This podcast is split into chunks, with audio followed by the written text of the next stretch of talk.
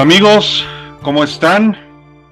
Bienvenidos a un nuevo episodio aquí en la Angelópolis del Cine, en este podcast, en el episodio número 4. La Angelópolis del Cine regresa para este formato auditivo. Estamos en Spotify, Radio Public y Anchor para que vayan a buscarnos por ahí en los tres pasados episodios en los cuales hablamos de prácticamente lo que era el proyecto como tal, el podcast, el debate de Spider-Man No Way Home y el respectivo también de la tercera película de Animales Fantásticos. El día de hoy quiero hablar sobre un tema bastante especial para mí, eh, más que nada por el significado que tiene y el personaje del cual se va a tratar este episodio en particular. Vamos a hablar de, de Spider-Man, de este amigable vecino que nos ha acompañado a todos nosotros en diferentes épocas de nuestra vida.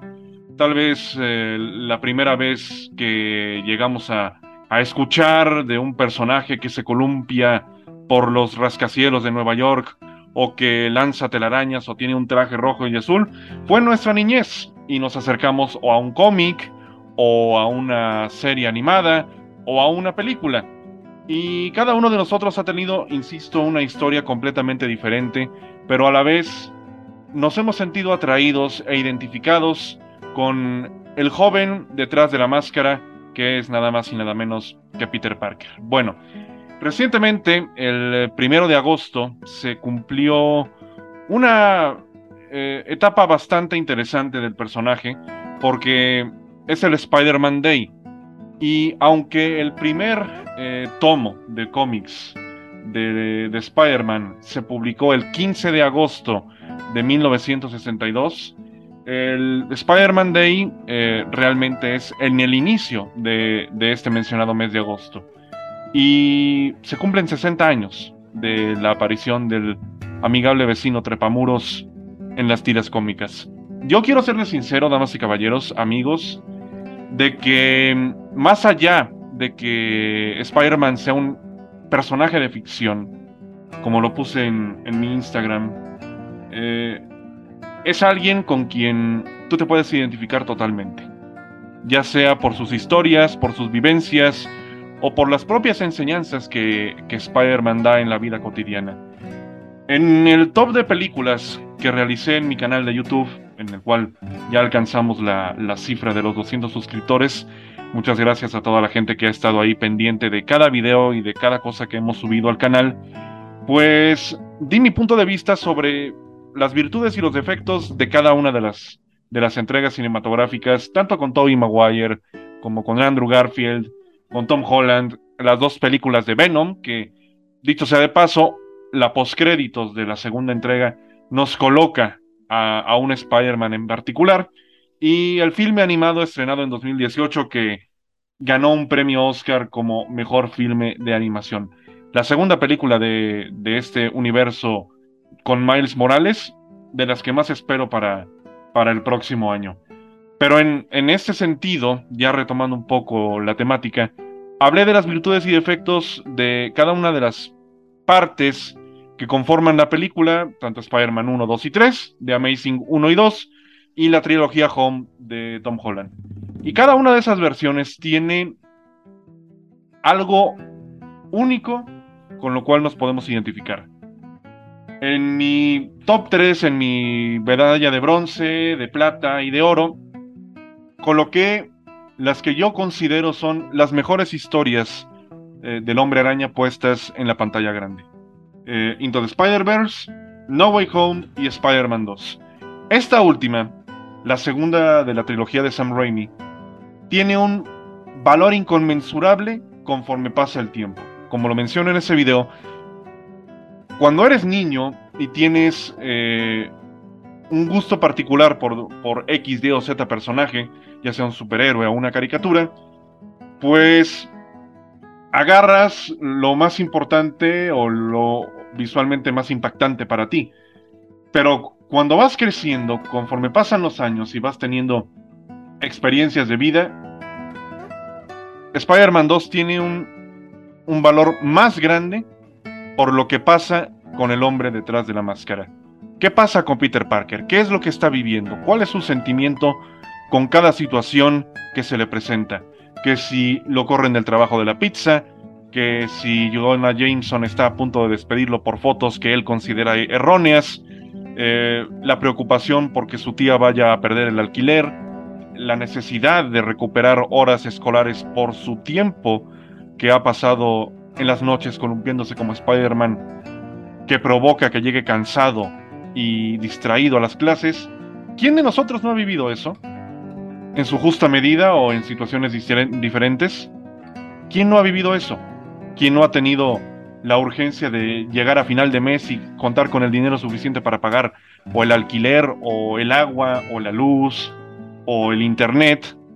¿A quién se le ha hecho tarde para llegar a la escuela por alguna situación en particular? A todos nosotros. Por eso Spider-Man 2 cobra más valor hoy en día y vaya, ya son casi 20 años de, de Spider-Man 2. En 2024 se cumplen 20 y ha envejecido de una manera espectacular esta película, más allá de, de los efectos visuales que en algún momento puedan parecer, sí, de una época más antigua a lo que estamos acostumbrados ahora, pero los mensajes y el valor moral del guion de ese filme es eh, prácticamente inmortal. En lo referente a No Way Home, por ejemplo, todas las expectativas creadas, los fanarts, los fanfics, todas las teorías locas que había respecto a esta película, pues se terminaron cumpliendo. Habrá gustado más o, gustado menos, pero el hecho de ver eh, cumplido un sueño que prácticamente juntaba tu infancia, tu adolescencia y el inicio de la adultez, como fue en mi caso, pues es impagable. Dos horas 28 de un sueño hecho realidad. En una época tan compleja como lo que estamos viviendo con el SARS-CoV-19 y demás, y te das cuenta de que un momento como ese va a ser irrepetible. Va a ser completamente irrepetible. El hype la expectativa, la emoción de ver si era cierto o no lo que se decía en redes sociales. De si iban a aparecer tres Tom Hollands, o que si iba a aparecer Toby y Andrew, si iban a hacer cameos o escenas postcréditos, o iban a salir en los minutos finales de la película, en las escenas de acción. No. Fue mucho mejor que eso. Ayudaron a que el protagonista diera un paso adelante, tomara impulso y se consolidara como Spider-Man. No ya como el niño araña, sino como Spider-Man. Y ver a todos los actores con los cuales hemos crecido a lo largo de los años, pues, como dije, no tiene precio. Y por último, la medalla de bronce que es Into the Spider-Verse, pues nos presentaba esta opción, ¿no? De, del multiverso, de, de cosas interesantes que tienen que ver con diferentes realidades y cómo cada una de las versiones de Spider-Man existentes en cada uno de estos, pues se complementan. Porque, queriéndolo o no, han vivido cosas similares. Seas Peter Parker o no seas Peter Parker. Porque una de las lecciones que te entrega Into the Spider-Verse, o como la titularon acá, un nuevo universo, es que cualquiera puede usar la máscara. Todos somos Spider-Man. Todos podemos serlo. Colocarnos la máscara y, oye, sentirse bien. ¿Por qué? Porque es un personaje que como le pasa a algunos con Batman o con Superman o con el Capitán América, tiene su valor distintivo para, para las personas. Pero Spider-Man en particular carga con un peso emocional y humano muy fuertes, muy, muy fuerte. E insisto con lo que he venido diciendo en este, en este episodio, que cada quien encontrará una versión de Spider-Man con la cual identificarse más. Eso de que hay un Spider-Man definitivo, pues a lo mejor es definitivo para ti, pero vendrán más años y habrá otros actores, habrá otras versiones y formas distintas de llevarlo a cabo, ya sea en el medio audiovisual o en el medio escrito guion eh, de los dibujos o de los cómics. Cada Spider-Man tiene sus virtudes, gustará más o gustará menos a, las demás personas, pero hay que estar seguros de que es un personaje que nunca morirá, que siempre tendremos con nosotros y que con este aniversario 60 del personaje, de su aparición en los cómics, cobra más relevancia por la época que estamos viviendo, por esa necesidad de esperanza y un modelo a seguir tan centrado, humanizable y en determinado momento que te pongas a pensar, es que me han pasado cosas similares. Yo soy Peter Parker. Ese es el motivo por el cual Spider-Man es inconmensurable y será inmortal por el resto del tiempo. Por más años que pasen, tendremos las películas, tendremos las series, los videojuegos, los cómics para disfrutar de cada una de las historias que nos vayan presentando de nuestro amigable vecino Spider-Man. Y con esto, pues me gustaría cerrar el capítulo en esta ocasión, este cuarto episodio de La Angelópolis del Cine en podcast. Gracias por estar aquí, las personas que, que han estado presentes desde el minuto uno y que no se han bajado.